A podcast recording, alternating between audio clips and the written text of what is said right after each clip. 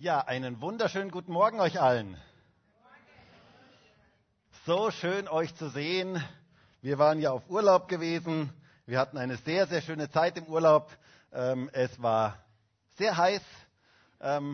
Deswegen hätten wir gar nicht wegfahren müssen, weil hier war es ja auch sehr heiß.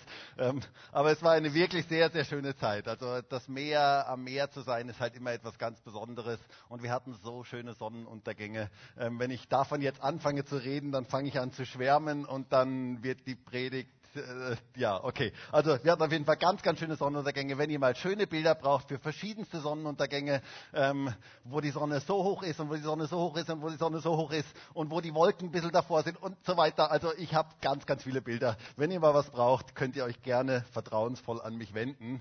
Ähm, und schön, euch alle wieder zu sehen. Schön, so viele Leute heute wieder zu sehen und dass wir gemeinsam Gottesdienst feiern dürfen.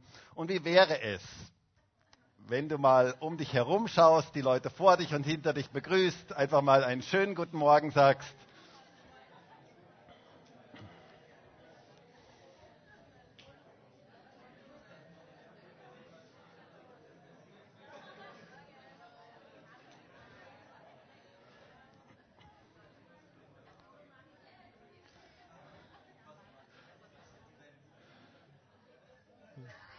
Super, wir sind eine sehr, sehr freundliche Gemeinde. Das ist so richtig schön, wenn man euch so miteinander reden hört. Ihr könnt gerne später dann noch länger austauschen.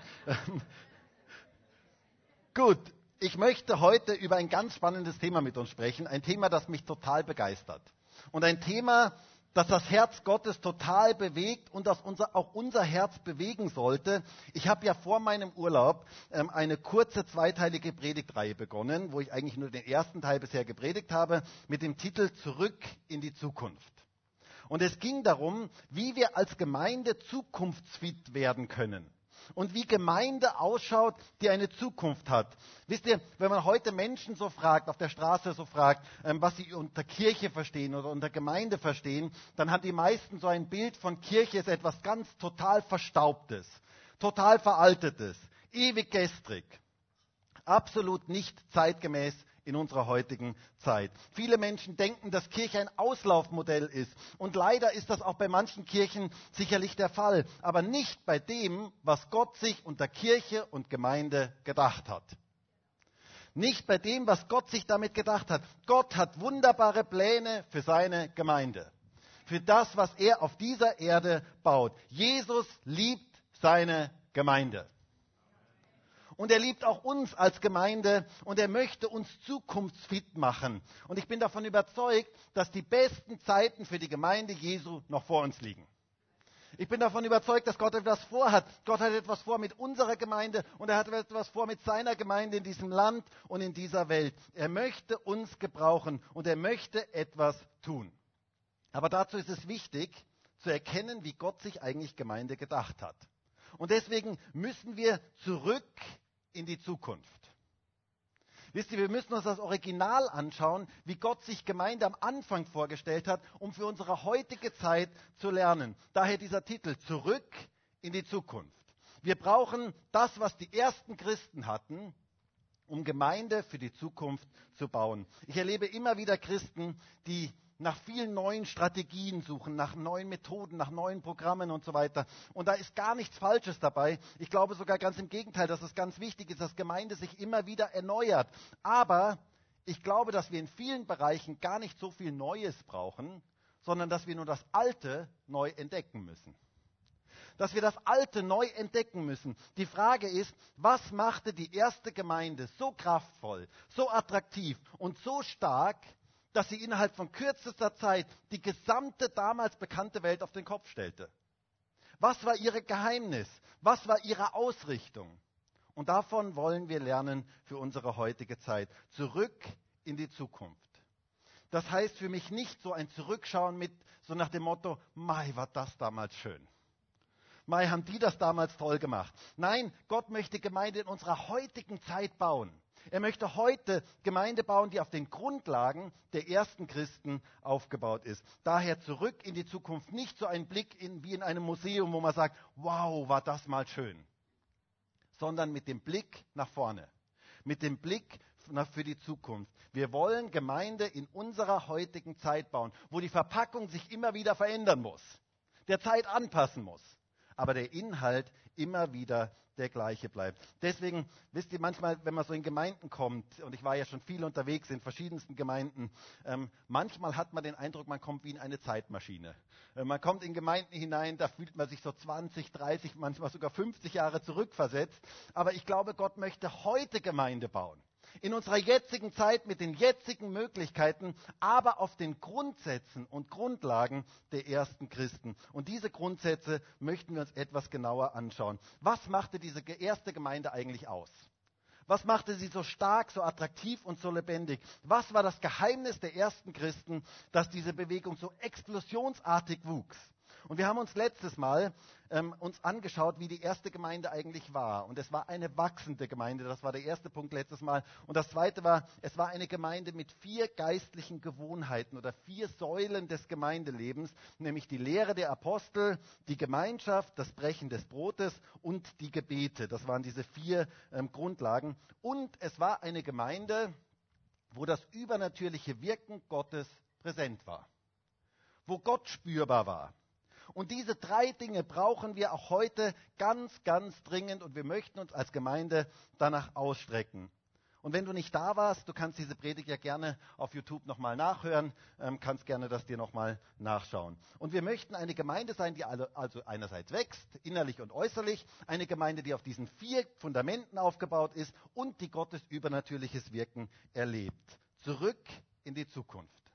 Und heute möchten wir uns drei weitere Aspekte anschauen, die für Gemeinde der Zukunft ganz, ganz wichtig ist. Und ich möchte noch einmal diesen Text mit uns lesen, diesen Text von der ersten Gemeinde ähm, aus Apostelgeschichte 2, dieser Text, der mich total begeistert und total bewegt. Und da heißt es, Apostelgeschichte 2, Vers 41.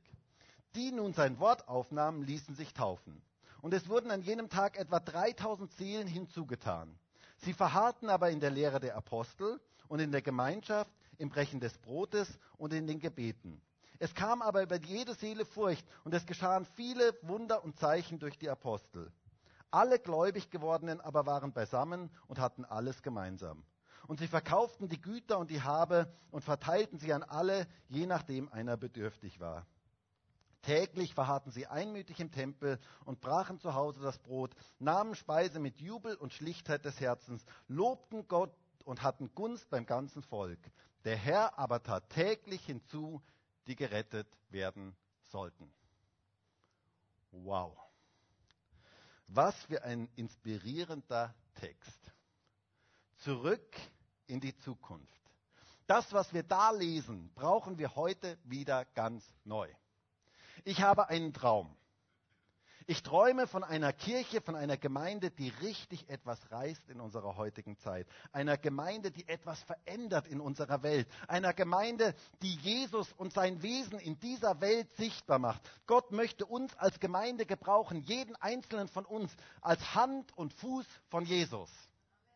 Wir sind die Hände und Füße von Jesus in dieser Welt. Das gefällt mir. Jesus soll sichtbar werden durch uns in dieser Welt, durch jeden einzelnen von uns. Er möchte durch uns wirken und durch uns sichtbar werden. Denn wisst ihr, wir sind entweder Teil der Lösung oder Teil des Problems dieser Welt. Es gibt nur diese zwei Möglichkeiten. Du bist entweder Teil der Lösung oder Teil des Problems. Hast du das gehört? Und es ist ganz gut, mal darüber sich Gedanken zu machen, welcher Teil möchte ich eigentlich sein?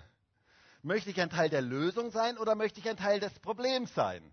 Und Gott möchte, dass du und ich, dass wir als Gemeinde ein Teil der Lösung für die Probleme dieser Welt sind. Leider war Gemeinde Jesu viel zu lang Teil des Problems.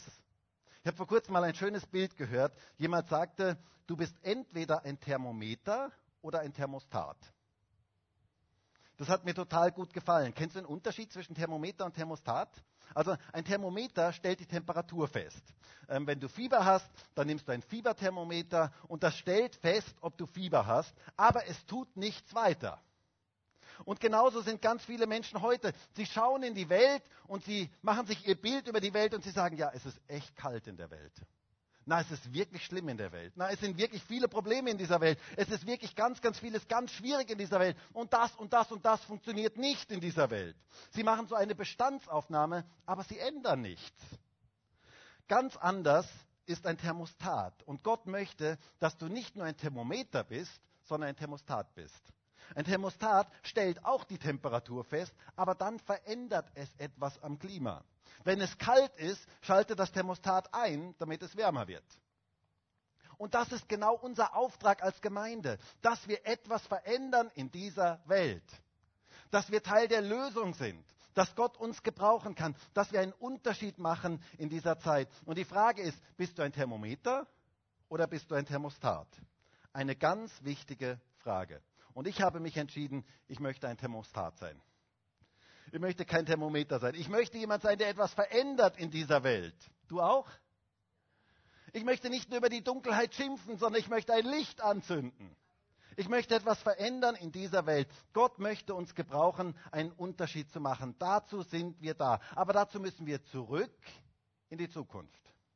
Wir müssen uns anschauen, was Gott sich mit Gemeinde eigentlich gedacht hat. Was machte Gemeinde eigentlich aus? Was hat Gott sich damit eigentlich gedacht? Und da dürfen wir ganz, ganz vieles lernen. Und wir haben uns letztes Mal die Verse 41 bis 43 angeschaut und heute möchten wir uns die Verse 44 bis 47 anschauen. Und das Erste, was wir hier sehen in unseren Versen ist, sie hatten eine gewaltige Einheit. Das ist das Erste. Sie hatten eine gewaltige Einheit. Das ist der erste Punkt heute. Die ersten Christen wussten um die Kraft von Einheit.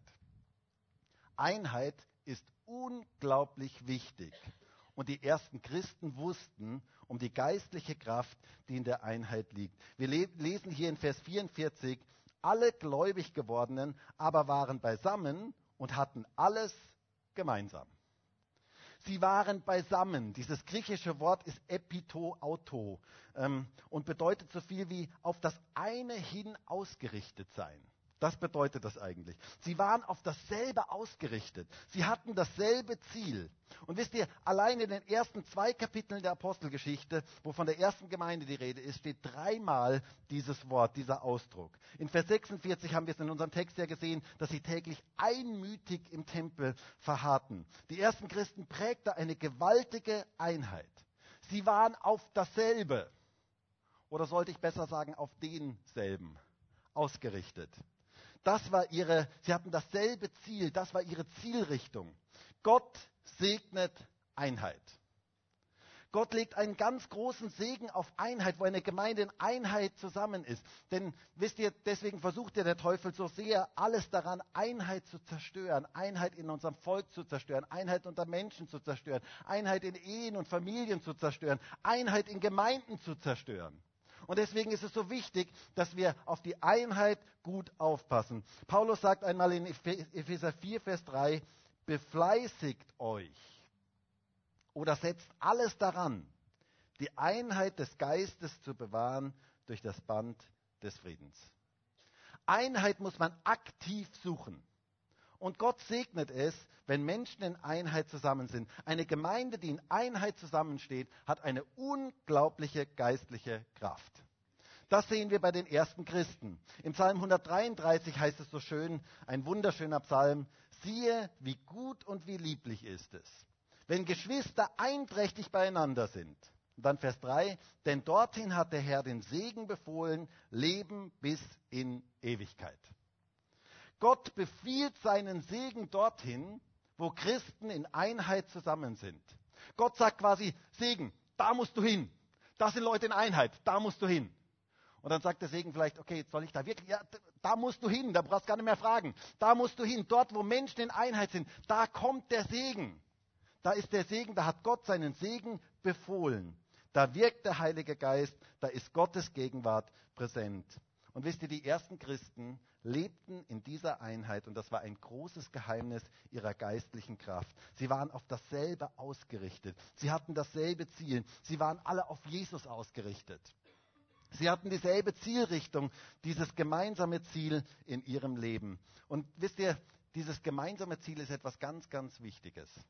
Ähm, wir hatten früher, als wir hier noch im Haus gewohnt hatten, hatten wir in unserer Wohnung eine Dartscheibe. Ähm, und diese Dartscheibe, da gab es in der Mitte das Bulleye. Das kennt ihr vielleicht. Ähm, das ist die Mitte. Und das gab die meisten Punkte. Und jeder wollte dieses Bulleye treffen. Und egal wo man stand und egal wo man war, man wollte diesen Mittelpunkt treffen. Und um mal in diesem Bild zu bleiben, Jesus ist unser Bulleye. Er ist derjenige, auf den wir ausgerichtet sind als Gemeinde. Er ist derjenige, der unsere Einheit stiftet. Wenn wir alle auf ihn ausgerichtet sind, sind wir alle in dieselbe Richtung ausgerichtet. Und wenn wir auf ihn ausgerichtet sind, dann leben wir in einer wunderbaren Einheit zusammen. Wenn aber andere Themen Hauptsache werden, ich schmeiß mal nur das Wort Corona rein. Wenn andere Themen Ausrichtung werden, wenn andere Themen Hauptsache werden, dann können wir keine wirkliche Einheit erleben. Wir brauchen Jesus im Zentrum. Er ist die Ausrichtung unseres Lebens. Ich wünsche mir, dass wir als Gemeinde so wie ein Sonnenblumenfeld sind. Wisst ihr, ein Sonnenblumenfeld, wenn die Sonne scheint, dann schauen alle Blumen Richtung Sonne. Da gibt es nicht eine Blume, die sagt, naja, ich schaue heute mal Richtung Mond, ich schaue heute mal in die andere Richtung. Nein, wenn die Sonne scheint, sind alle Richtung Sonne ausgerichtet. Wir als Gemeinde möchten gemeinsam auf Jesus ausgerichtet sein. Er ist die Sonne unseres Lebens und wir möchten auf ihn ausgerichtet sein, denn gemeinsam sind wir stark. Wir brauchen einander und wir brauchen vor allen Dingen diese gemeinsame Ausrichtung auf ihn. Wisst ihr, es liegt eine gewaltige Multiplikationskraft in der Einheit. Ich weiß ja nicht, wer von euch gut in Mathematik ist. Wer ist gut in Mathe? Wer mag Mathematik? Okay, ihr seid echt genial. Ich habe Mathe. Okay, na, lassen wir das. Ähm, kommen wieder Kindheitserinnerungen hoch. Aber wisst ihr, Gottes Mathematik ist anders wie unsere. Gottes Mathematik ist anders wie unsere. Ich finde es interessant, was für eine Kraft in der Einheit liegt. Denn in der Einheit liegt eine Kraft der Multiplikation und nicht nur der Addition. Das ist etwas ganz Interessantes. Es gibt eine interessante Stelle aus 5. Mose 32, Vers 30, die mich immer wieder fasziniert. Da heißt es, denn einer kann tausend jagen und zwei zehntausend in die Flucht schlagen. Interessante Mathematik, oder? Also normale Mathematik wäre, einer schlägt 1000 und schla zwei schlagen wie viel? 2000. Das wäre die normale Mathematik. Aber die biblische Formel ist anders. Einer schlägt 1000 und zwei schlagen 10.000. Das heißt, 10.000 geteilt durch zwei, das sind 5.000 für jeden. Das bedeutet eine Verfünffachung der Resultate. Hätten sie alleine gearbeitet, hätte einer 1.000 und zwei 2.000 geschlagen. Aber wenn sie in Einheit zusammen sind, verfünffachen sich die Resultate. Ich frage mich, was kann alles geschehen, wenn eine Gemeinde in Einheit zusammensteht? Da liegt eine unglaubliche, gewaltige geistliche Kraft darin. Gott legt einen gewaltigen Segen auf die Einheit unter Christen. Die ersten Christen waren in Einheit beisammen und sie hatten dieselbe Ausrichtung. Sie hatten die Kraft der Einheit verstanden. Aber wir sehen noch etwas weiteres in unserem Text. Und es heißt hier in Vers 44, und sie hatten alles gemeinsam und sie verkauften die Güter und die Habe und verteilten sie an alle, je nachdem einer bedürftig war. Und damit kommen wir zum zweiten Punkt heute. Die ersten Christen, zweitens, zerbrachen die Macht des Mammon in ihrem Leben. Sie zerbrachen die Macht des Mammon in ihrem Leben. Sie hatten alles gemeinsam, heißt es hier. Die ersten Christen haben dem Materialismus, dem Geist des Mammon zerbrochen in ihrem Leben. Sie erklärten dem Egoismus den Kampf und sie lebten einen anderen Lebensstil als diese Welt. Sie gaben gerne. Sie gaben großzügig. Sie wussten, wir können entweder Gott dienen oder dem Mammon, dem Götzen Geld. Mammon ist hier ein Begriff für diesen Götzen Geld. Beides geht nicht. Und die ersten Christen hatten sich ganz klar entschieden, sie wollten Jesus ganz dienen. Und wisst ihr, Sie hatten diesen Götzen Mammon, diese Macht des Mammon in ihrem Leben gebrochen und das ist so etwas Wichtiges in unserer heutigen Zeit. Denn man sagt ja sogar, Geld regiert die Welt. Man sagt ja sogar, dass Geld so eine große Rolle spielt. Und es ist so wichtig für uns, dass wir diesen Götzen Mammon in unserem Leben zerbrechen. Jesus sagt einmal in Matthäus 6, Vers 24, niemand kann zwei Herren dienen. Denn entweder wird er den einen hassen und den anderen lieben, oder er wird einem anhängen und den anderen verachten. Ihr könnt nicht Gott dienen und dem Mammon diesem Götzengeld oder diesem Besitz könnt ihr nicht beiden, ihr könnt nur dem einen oder dem anderen dienen. Jesus sagt hier ganz klar, wir müssen uns entscheiden, wem wir dienen wollen. Dem Götzengeld oder Jesus. Darf ich dich mal fragen, wem dienst du? Für wen lebst du? Das ist eine ganz, ganz wichtige Frage und sag nicht zu schnell Gott, sondern denk mal wirklich darüber nach, wem dienst du und für wen lebst du? Die Frage ist, hast du das Geld oder hat das Geld dich? Eine ganz, ganz wichtige Frage. Jemand hat mal gesagt, der Materialismus ist die Wiege einer schlafenden Christenheit. Der Materialismus ist die Wiege einer schlafenden Christenheit. Und das Schlaflied heißt immer noch ein bisschen mehr. Immer noch ein bisschen mehr. Es ist dieses Hamsterrad, das niemals ein Ende hat. Dieses Hamsterrad hat niemals ein Ende. Wisst ihr, ich war mal bei jemandem zu Besuch und da war ein Hamster in so einem ähm, Hamsterkäfig und da war dieses Hamsterrad. Und dieser Hamster, der rannte und rannte und rannte und rannte. Und ich stand davor und ich, ich sagte zu ihm, ich stand davor und sagte zu ihm, Hamster, wohin willst du? Der rennt und rennt und rennt und es gibt eigentlich kein Ende in diesem Ganzen. Und genauso sind ganz, ganz viele Menschen heute. Sie rennen und rennen und rennen und brauchen immer noch mehr. Und die Frage ist ja, wann ist eigentlich genug genug? Eigentlich müsste man doch denken, wir hier in Europa gehören zu den 10% der reichsten Menschen dieser Welt. Eigentlich müsste man doch denken, wir sind die glücklichsten und zufriedensten Menschen, die es auf dieser Erde gibt. Aber genau das Gegenteil ist der Fall. Die ersten Christen lebten anders. Sie hatten die Macht des Mammon in ihrem Leben zerbrochen. Sie dienten nicht mehr dem Götzen Geld, sondern sie dienten Jesus mit ihrem ganzen Besitz. Sie praktizierten einen Lebensstil des Gebens. Und wisst ihr, darin liegt so eine gewaltige Kraft. Wir müssen diesen Götzen Mammon in unserem Leben entmachten, wenn wir Gott dienen möchten. Das ist etwas ganz, ganz Wichtiges. Die ersten Christen praktizierten diesen Lebensstil des Gebens. Es heißt hier in Vers 45, und sie verkauften die Güter und die Habe und verteilten sie an alle, je nachdem einer bedürftig war. Dabei möchte ich erwähnen, dass es natürlich damals auch kein Sozialsystem gab, keine Renten gab, keine Sozialversicherung gab, keine Kranken- oder Arbeitslosenversicherung gab. Man war füreinander da. Und wer mehr hatte, gab dem, der weniger hatte. Nun, wie muss man sich das ganz genau vorstellen? Wisst ihr, manchmal sagen mir Leute, die ersten Christen hatten ja kein Privatvermögen. Ähm, da hatte ja keiner mehr irgendein Privatvermögen. Die hatten alles nur noch gemeinsam, eine gemeinsame Kasse. Und das ist das, was man heute auch praktizieren sollte. Interessanterweise finden das meistens ärmere Menschen sehr, sehr attraktiv, ähm, habe ich schon festgestellt. Aber was ist hier eigentlich damit gemeint? Sollte jeder jetzt sein Haus, sein Auto, seine Wohnung und alles einfach verkaufen? Nein, das ist hier ganz sicherlich nicht damit gemeint, denn wir lesen später in der Apostelgeschichte, dass sie sich in den Häusern versammelten und da werden sogar namentlich Leute erwähnt, die Häuser hatten. Ähm, das heißt, die haben nicht einfach alles verkauft. Ähm, alles ähm, zu verkaufen ist hier nicht damit gemeint, sondern es ist hier eine innere Haltung gemeint, die unglaublich wichtig ist. Und die innere Haltung heißt, Gott hat mich gesegnet, damit ich ein Segen für andere sein kann. Das ist die innere Haltung. Das, und das ist so eine wichtige Haltung in unserem Leben. Ein Kanal des Segens Gottes zu sein. Wir sehen ja kurz nach unserer Stelle in Apostelgeschichte 4, Vers 36, sehen wir eine ganz interessante Stelle. Da ist nämlich der Sepp, der Josef.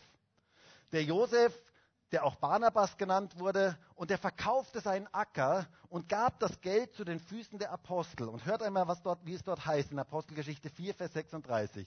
Josef aber, der von den Aposteln Barnabas genannt wurde, der einen Acker besaß, verkaufte ihn, brachte das Geld und legte es zu den Füßen der Apostel. Also dieser Sepp Barnabas verkaufte seinen Acker und gab das Geld in das Reich Gottes. Wow gewaltig. Gott hatte sein Herz berührt und er hatte den Eindruck, er sollte dieses Geld in das Reich Gottes geben. Und das sahen Ananias und Sapphira und sie wollten das Gleiche tun. Sie wollten genau dasselbe tun, aber in ihrem Herzen war eine falsche Einstellung. In ihrem Herzen war etwas Falsches. Sie wollten nämlich gut dastehen vor den Menschen. Und es war in ihrem Herzen eine Wurzel der Geldliebe und sie wollten nicht alles geben, aber sie wollten so tun vor den Menschen, als hätten sie alles gegeben. Sie wollten ja gut dastehen vor den Menschen. Und Petrus konfrontierte Ananias und dort heißt es, und das zeigt das Verständnis der ersten Christen bezüglich Besitz. Petrus sagt dort in Apostelgeschichte 5, Vers 4, blieb es nicht dein, wenn es, wenn es unverkauft blieb? Und war es nicht, nachdem es verkauft war, in deiner Verfügung? Warum hast du dir diese Tat in deinem Herzen vorgenommen? Nicht Menschen hast du belogen, sondern Gott. Sein Problem war also nicht, dass er einen Acker hatte.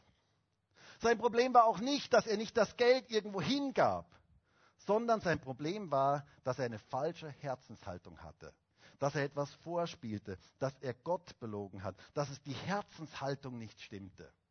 Und wisst ihr, gerade beim Thema Geld zeigt sich ganz, ganz viel, was in unserem Herzen ist.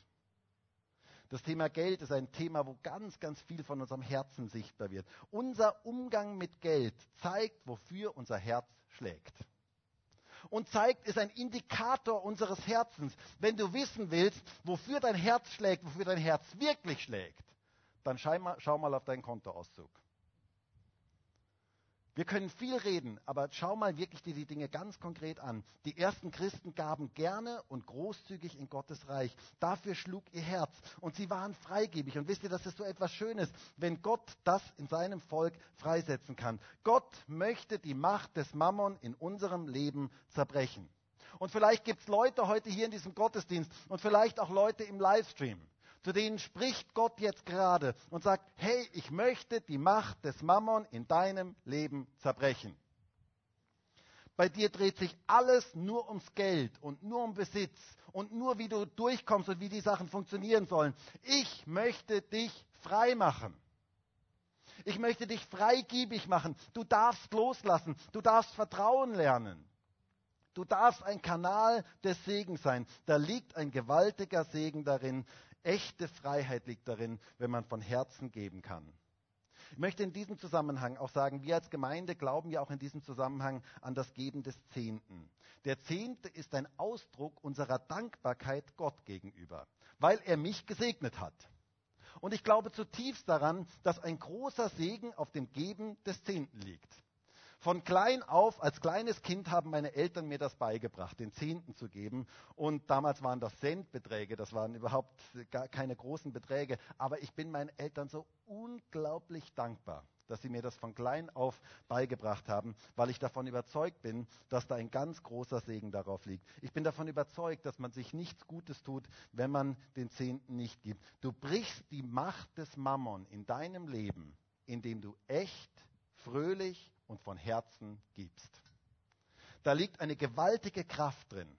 Gott sagt in Malachi 3 zu seinem Volk, Malachi 3, Vers 10, bringt den ganzen Zehnten in das Vorratshaus, damit Nahrung in meinem Haus ist, und prüft mich doch darin, spricht der Herr der Herrscharen, ob ich euch nicht die Fenster des Himmels öffnen und euch Segen ausgießen werde bis zum Übermaß. Gott sagt hier, wir sollen den ganzen Zehnten in das Vorratshaus, was neutestamentlich die Gemeinde ist, bringen, damit Nahrung in seinem Haus ist. Damit geistliche Nahrung weitergegeben werden kann. Und Gott sagt, prüft mich doch darin. Das heißt, du kannst es ausprobieren. Es ist übrigens die einzige Stelle in der Bibel, wo Gott sagt, wir dürfen ihn prüfen. Und ich habe das immer wieder mal zu Leuten gesagt. Ich habe gesagt, probier es einfach aus. Probier es einfach aus. Es funktioniert wirklich. Und ich habe so viele Zeugnisse von Menschen gehört, die angefangen haben, den Zehnten zu geben. Und Gott hat wirklich so viel Segen in ihrem Leben freigesetzt. Da liegt ein großer Segen darauf. Aber bitte, tu es nur in der richtigen Herzenshaltung. Das ist etwas ganz, ganz Wichtiges. Gott möchte Segen in unser Leben ausgießen, aber das funktioniert nur, wenn wir ein Kanal des Segens sind. Du bist gesegnet, um zu segnen. Und hier kommt etwas ganz Wichtiges, wenn es um den Zehnten geht. Der Zehnte ist kein Gesetz. sondern der Zehnte ist ein Ausdruck der Dankbarkeit Gott gegenüber. Es ist eine Herzenssache. Manchmal fragen mich Leute, Markus, muss ich jetzt den Zehnten geben? Und ich sage immer dasselbe. Ich sage, weißt du, im Glauben muss man gar nichts. Der Glaube ist ganz freiwillig. Der Glaube muss immer von innen kommen. Es kann niemals von außen kommen. Es geht um unser Herz. Wenn du den Zehnten nicht von Herzen geben kannst, dann bitte gib ihn nicht. Weil darauf liegt definitiv kein Segen. Gib niemals mehr, als du von Herzen geben möchtest. Aber bitte schau mal dein Herz an. Bitte schau mal, was in deinem Herzen drin ist. Ob da vielleicht eine Wurzel von Geiz oder Habsucht drin ist. Paulus sagt in 2. Korinther 9, Vers 6. Dies aber sage ich. Wer sparsam sät, wird auch sparsam ernten.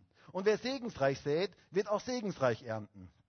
Jeder gebe, wie er sich in seinem Herzen vorgenommen hat, nicht mit Verdruss oder aus Zwang. Denn einen fröhlichen Geber hat Gott lieb. Gott aber vermag auf euch überströmen zu lassen, jede Gnade, damit ihr in allem, alle Zeit, alles Genüge habt und überströmt zu jedem guten Werk. Also ich glaube, mehr alle kann man in einen Satz gar nicht mehr reinpacken, hä? damit ihr in allem, alle Zeit, alle Genüge habt. Also es geht darum, Gott möchte uns segnen. Aber das kann er nur, wenn wir von Herzen geben. Der Zehnte ist quasi ein Versorgungsbund mit Gott. Gott versorgt mich und ich darf von dem geben, was er mir gegeben hat. Und so kommt ein Kreislauf des Gebens zustande und ein Kreislauf des Segens zustande. Wobei ich anmerken möchte, dass man durchaus auch mehr als den Zehnten geben kann. Ähm, ich hörte mal von einem Mann, der gab den umgekehrten Zehnten. Der gab 90 Prozent in das Reich Gottes und mit 10 Prozent lebte er immer noch sehr, sehr gut. Ähm, und Gott segnete ihn überreich. Aber es geht um unser Herz. Es geht darum, dass unser Herz auf das Richtige ausgerichtet ist. Und die Frage ist, nochmal, wem dienst du? Die Frage ist, wem gehört dein Herz? Dem Mammon, dem Geld oder Gott? Wer darf eigentlich über dein Geld bestimmen? Jetzt wird es ganz heiß. Und zwar nicht nur, weil die Temperaturen so heiß sind. Ich habe mir gedacht, mein Markus, du bist echt verrückt. Ein Thema nach dem Urlaub, so ein Thema nach dem Urlaub. Aber ich habe extra mein Urlaubshemd angezogen mit Palmen. Ähm, na, es ist eine ganz, ganz wichtige Frage. Wer darf über dein Geld bestimmen? Wir als Christen dürfen erfrischend anders sein als die Menschen in dieser Welt. Wir dürfen unseren Besitz, unser, unser Geld Gott zur Verfügung stellen. Wir dürfen frei sein von, diesem, von dieser Macht des Mammon und wir dürfen diese Macht über unserem Leben zerschlagen durch das Geben. Wir dürfen diesen Kreislauf des Segens in Gang setzen. Gott segnet uns, damit wir Segen, segnen können. Wisst ihr, im Denken dieser Welt geht es nur ums Behalten. Es geht darum, zu haben, festzuhalten, ja nicht loszulassen. Und damit durchbrechen wir den Kreislauf des Segens in unserem Leben. Aber bei Gott geht es andersherum. Wir sollen ein Kanal des Segens sein. Wisst ihr, das funktioniert so. Gott segnet uns und er gibt uns.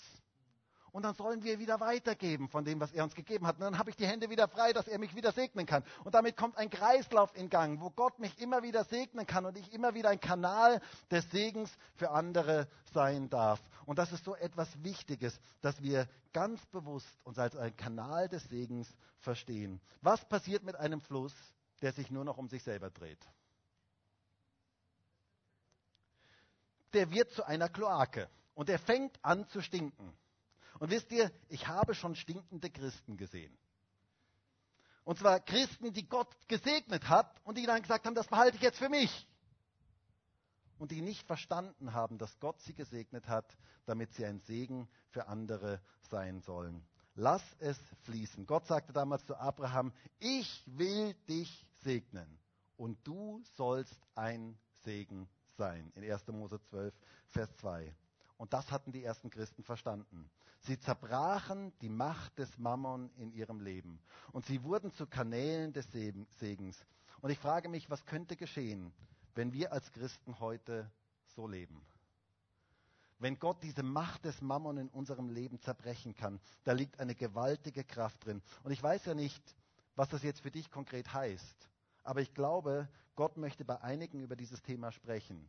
Denn der Götze Mammon hat dich extrem eingenommen. Und Gott möchte dich frei machen. Er möchte dich freigebig machen. Er möchte einen Kanal aus dir machen, wo seine Liebe, seine Kraft, sein, das, was er dir gegeben hat, wie er dich gesegnet hat, dass das zum Fließen kommt. Und noch etwas Drittes lesen wir hier in unserem Text. Es heißt hier in Vers 46, täglich verharrten sie einmütig im Tempel und brachen zu Hause das Brot, nahmen Speise mit Jubel und Schlichtheit des Herzens, lobten Gott und hatten Gunst beim ganzen Volk. Der Herr aber tat täglich hinzu, die gerettet werden sollten. Sie hatten zwei Versammlungsorte. Sie versammelten sich im Großen und in Kleingruppen. Und das ist der Punkt Nummer drei heute. Sie versammelten sich im Großen und in Kleingruppen. Sie verharrten einmütig im Tempel und in den Häusern. Wisst ihr, bei den ersten Christen ähm, waren die Versammlungen unter der Woche in den Häusern, in den Kleingruppen etwas unglaublich Wichtiges. Sie hatten nicht nur die große Versammlung im Tempel, sondern sie hatten die Kleingruppen in den Häusern. Die ersten Christen, die erste Gemeinde war definitiv keine Sonntagsgemeinde wo man sich nur sonntags traf, sondern man traf sich unter der Woche in den Häusern. Und auch da müssen wir zurück zum Ursprung, zurück in die Zukunft. Wisst ihr, im Laufe der Kirchengeschichte ist leider Gemeinde und Kirche immer mehr zu einem Gebäude geworden, wo es nur noch ein Gebäude gibt und bei dem versammelt man sich. Ähm, und viele Gemeinden heute sind nur noch Sonntagsgemeinden, wo man sich sonntags einen Gottesdienst abholt. Aber neutestamentliches Christsein hat ganz viel mit unserer Woche zu tun hat ganz viel mit Glaube unter der Woche zu tun, mit dem Alltag zu tun, mit Kleingruppen zu tun, mit Gemeinschaft zu tun, mit anderen Christen unter der Woche, wo man das Leben mit anderen Christen teilt. Sie brachen zu Hause das Brot, sie aßen miteinander, sie hatten Spaß miteinander. Es heißt hier, mit Jubel aßen sie, sie lobten Gott und die Menschen um sie herum bewunderten das. Sie fanden das genial. Sie hatten Gunst beim ganzen Volk, heißt es. Sie zogen sich nicht in ihre Gemeindehäuser zurück, sondern sie waren präsent in dieser Welt. Wow. Das brauchen wir heute wieder ganz neu. Zurück in die Zukunft. Kleingruppen sind ein ganz wichtiger Schlüssel für geistliches Wachstum in einer Gemeinde. Deshalb möchte ich jeden ermutigen, in einem Hauskreis, in einer Kleingruppe dabei zu sein, weil das so ein gewaltiges Geschenk ist. Ich sage immer, wir möchten als Gemeinde größer werden. Wir möchten, dass mehr Menschen noch Jesus kennenlernen können. Wir möchten aber auch als Gemeinde immer kleiner werden.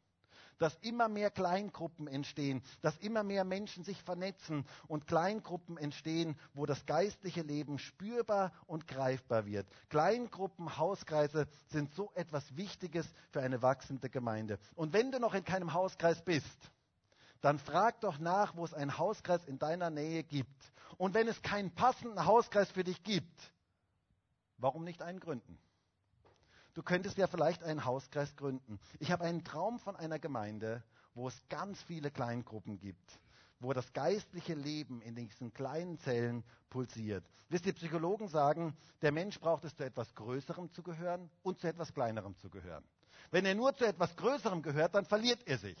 Und wenn er nur zu etwas Kleinerem gehört, dann hat er das größere Ganze nicht mehr wirklich im Blick. Und ich finde es so genial, dass Gott das ganz am Anfang in seinem Wort uns schon gezeigt hat, wie er Gemeinde sich gedacht hat, als der große Gottesdienst, wo wir jetzt gemeinsam zusammenkommen, aber auch als diese kleinen Gruppen, die sich unter der Woche treffen, wo das geistliche Leben pulsiert wo man das Leben miteinander teilt, wo man Anteil nimmt aneinander, wo man miteinander in der Bibel liest, wo man sich gegenseitig erbaut. Und könnt ihr euch vorstellen, was in Jerusalem los war, wenn 3000 Menschen sich in den verschiedenen Häusern in Kleingruppen getroffen haben? Also das hat jeder irgendwie mitbekommen. Das hat Auswirkungen gehabt auf die ganze Stadt. Und wisst ihr, Kleingruppen sind nicht eine moderne Erfindung von heute, sondern es ist etwas, was zutiefst in Gottes Wort verankert ist. In der neutestamentlichen Gemeinde gab es immer die große Versammlung und die Kleingruppen. Und das war das Rückgrat der Gemeinde. Das war so wie zwei Flügel von einem Vogel. Wenn nur ein Flügel da ist, bekommt der Vogel Schieflage und kann er nicht wirklich fliegen. Und wir sehen das im Neuen Testament. Paulus schreibt einen Brief an die ganze Gemeinde in Rom. Und dann schreibt er bei den Grüßen, hört einmal, was dort steht, Römer 16, Vers 3. Grüßt Priska und Aquila, meine Mitarbeiter in Christus Jesus und die Gemeinde in ihrem Haus. Da war ein Hauskreis, eine Kleingruppe, die Priska und Aquila leiteten. Übrigens, hier wird die Frau zuerst genannt, was die meisten Ausleger ähm, dahingehend veranlasst zu denken, dass diese Priska die Hauskreisleiterin war. Ähm, nur eine kleine ähm, Randnotiz. Aber der ganze Brief ist an die Gemeinde in Rom geschrieben und da gab es einen Hauskreis, eine Kleingruppe wird hier erwähnt. Dann im Kolosserbrief. Der ganze Brief ist an die Gemeinde in Kolosse geschrieben. Kolosser 4, Vers 15. Grüßt die Brüder in Laodicea und Nympha und die Gemeinde in ihrem Haus. Nympha, schöner Name, wenn du mal einen Namen für ein Kind suchst. Ähm, Nympha, hier wäre wieder einer. Ähm, Nympha hatte eine Kleingruppe in ihrem Haus. Und das war Gemeinde. Das war ein wichtiger Teil von Gemeinde. Kleingruppen sind das geistliche Rückgrat einer Gemeinde. Da geschieht das geistliche Leben unter der Woche. Da teilt man das Leben. Da spornt man sich gegenseitig an. Da lacht und weint man miteinander. Und hier heißt es, sie aßen miteinander mit Freude und Jubel und Schlichtheit des Herzens. Mit anderen Worten, die ersten Christen waren ganz normale Menschen. Das finde ich sympathisch. Das waren ganz normale Menschen, keine abgehobenen geistlichen Überflieger, sondern ganz normale Menschen, die miteinander ganz normal gesprochen haben über die Dinge des Alltags. Und ich möchte dich so ermutigen, ich möchte jeden so ermutigen, in einer Kleingruppe dabei zu sein. Das ist so wichtig für das geistliche Leben. Das macht einen gewaltigen Unterschied. Wisst ihr, es wäre ein großer Traum für mich, wenn wir diese ganze Stadt mit Kleingruppen übersehen wo Christen sich treffen und gemeinsam in ihrer Umgebung Gott erheben und das geistliche Leben miteinander teilen. Die ersten Christen wussten um diese zwei Versammlungsorte. Sie versammelten sich im Großen und in Kleingruppen. Und ich würde sagen, zurück in die Zukunft. Lasst uns das neu leben. Ich möchte zum Schluss kommen. Ist die erste Gemeinde nicht faszinierend? Ist das nicht etwas, was uns begeistern kann und wo wir sagen, hey, da möchten wir zurück? Können wir nicht ganz viel lernen für unsere heutige Zeit von dem, was Gott uns damals gezeigt hat? Wir müssen zurück in die Zukunft. Wenn wir als Gemeinde zukunftsfit sein möchten, wir müssen zu diesen Grundlagen zurück. Die ersten Christen, erstens hatten eine gewaltige Einheit. Zweitens, Sie zerbrachen die Macht des Mammon in ihrem Leben. Und drittens, sie versammelten sich im Großen und in Kleingruppen. Meine Frage ist, möchten wir so eine Gemeinde sein? Möchten wir uns eins machen mit diesem Traum Gottes für seine Gemeinde? Dann würde ich jetzt so gerne mit uns dafür beten. Und wisst ihr, der Text endet ja mit diesen genialen Worten, und sie hatten Gunst beim ganzen Volk, der Herr aber tat täglich hinzu, die gerettet werden sollten. Das wünsche ich mir für Graz. Deshalb zurück in die Zukunft. Und ich würde jetzt so gerne mit uns gemeinsam beten. Und vielleicht können wir alle gemeinsam aufstehen.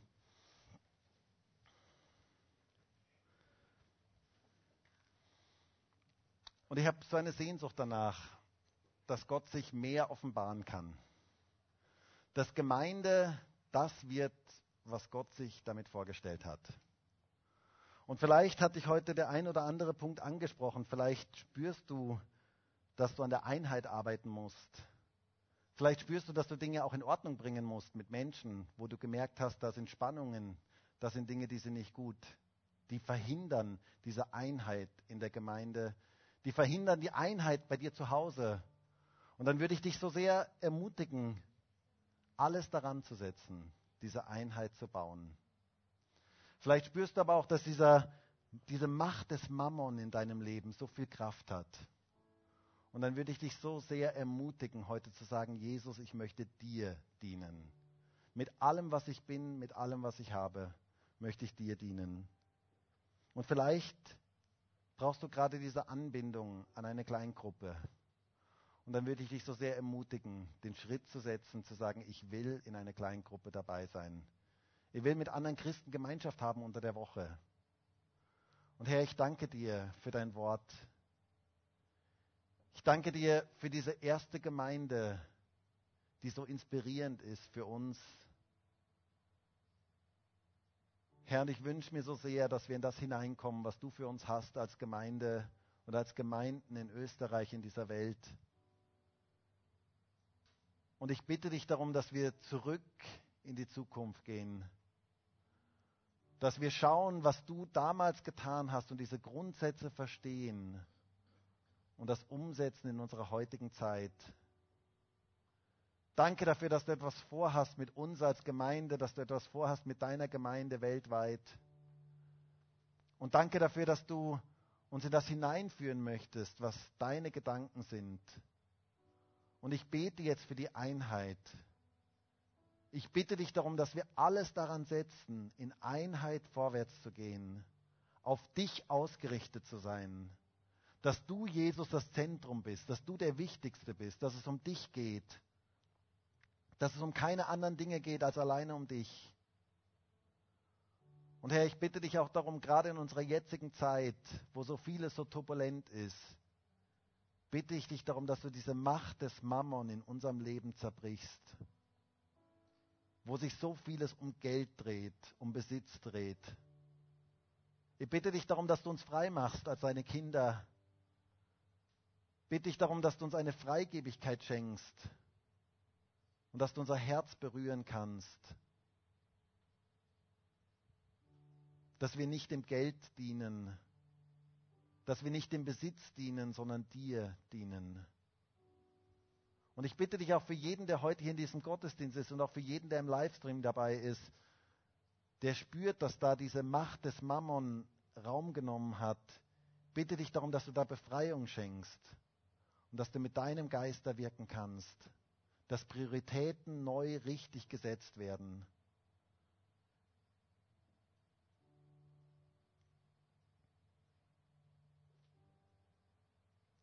Bitte ich auch darum, dass du Menschen aus diesem Hamsterrad rausnimmst, aus diesem Hamsterrad des immer noch ein bisschen mehr. Bitte ich darum, dass du Zufriedenheit schenkst. Bitte ich darum, dass du da ganz neu etwas wirken kannst, Herr. Dass diese Macht des Mammon zerbrochen wird. Und ich danke dir für unsere Gottesdienste. Ich danke dir für das große Zusammenkommen hier im Gottesdienst. Aber ich danke dir auch für alle Kleingruppen, die sich unter der Woche treffen. Und ich bete darum, dass noch mehr Kleingruppen entstehen und dass du da deinen Geist ausgießen kannst. Und dass wir als ganze Gemeinde in das hineinwachsen, was du für uns hast als Gemeinde. Danke dafür, dass du gute Gedanken hast. Danke dafür, dass du Gutes vorhast. Und danke dafür, dass du deine Gemeinde baust in dieser jetzigen Zeit. Halleluja.